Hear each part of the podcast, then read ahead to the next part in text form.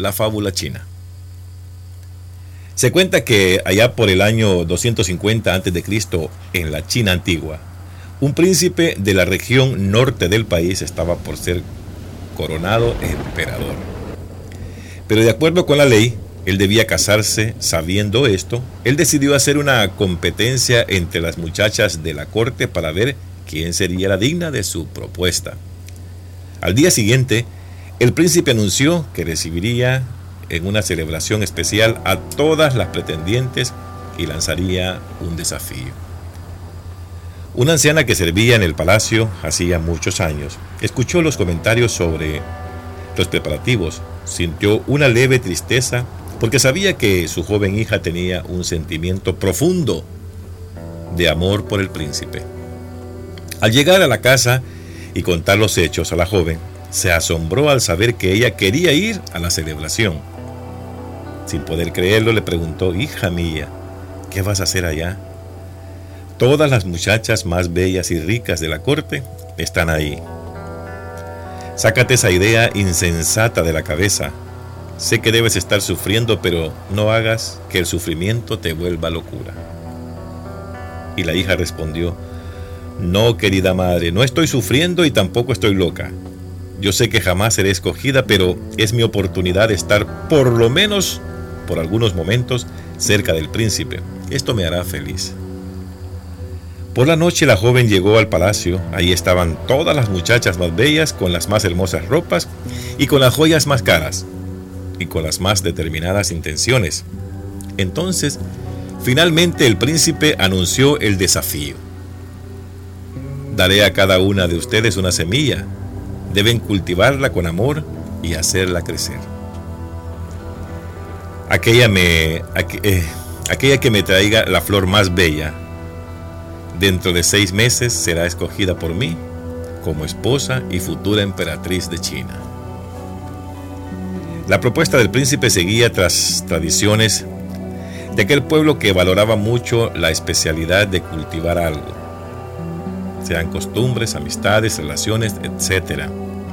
El tiempo pasó y la dulce joven, como no tenía mucha habilidad en las artes de jardinería, cuidaba con mucha paciencia y ternura de su semilla, pues sabía que si la belleza de la flor surgía como su amor, no tendría que preocuparse con el resultado. Pasaron tres meses y nada brotó. La joven intentó todos los métodos que conocía para, pero para nada, no nacía nada. Día tras día veía más lejos su sueño, pero su amor era tan profundo, por fin. Pasaron los seis meses y nada había brotado. Consciente de su esfuerzo y dedicación, la muchacha le comunicó a su madre que, sin importar las circunstancias, ella regresaría al palacio en la fecha y ahora acordadas solo para estar de nuevo cerca del príncipe por unos momentos. En la hora señalada estaba allí con su vaso vacío. Todas las otras pretendientes tenían una flor cada una más bella que la otra. De las más variadas formas y colores, ellas estaban admiradas, nunca habían visto una escena tan bella.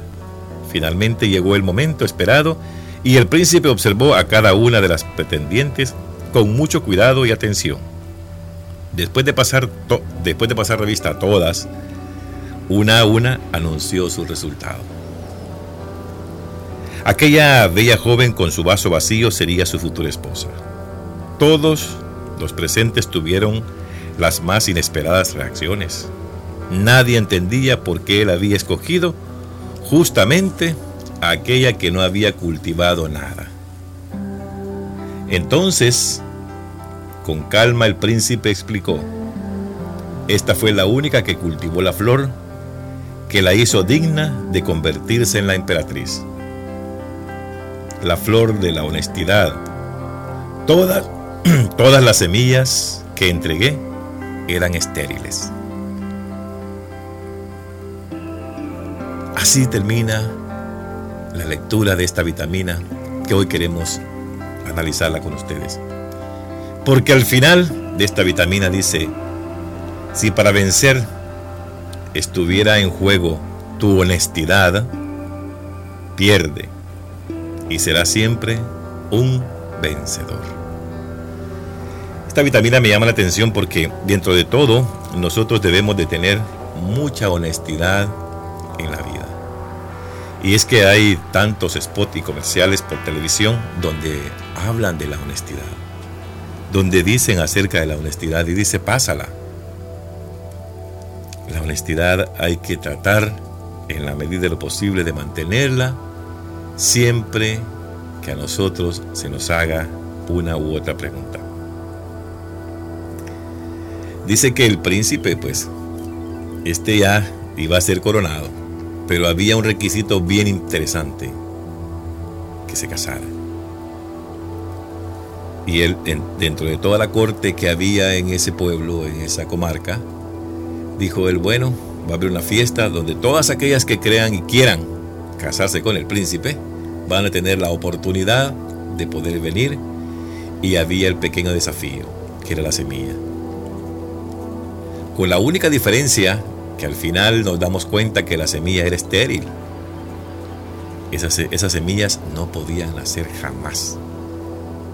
Claro, el resto de la corte o el resto de las muchachas, cuando les dieron la semilla y vieron que no salía nada, pues una me imagino que han de haber ido a comprarlas. Otras pudieron haber ido a, a cortar otra en otro jardín, cultivar otra flor, lo que haya sido. Pero esta joven que era la hija de una de las empleadas del palacio, donde se había dado cuenta ella los preparativos de esto, sabía también en el fondo que su hija estaba enamorada del príncipe. Y de hecho la madre sentía y sufría.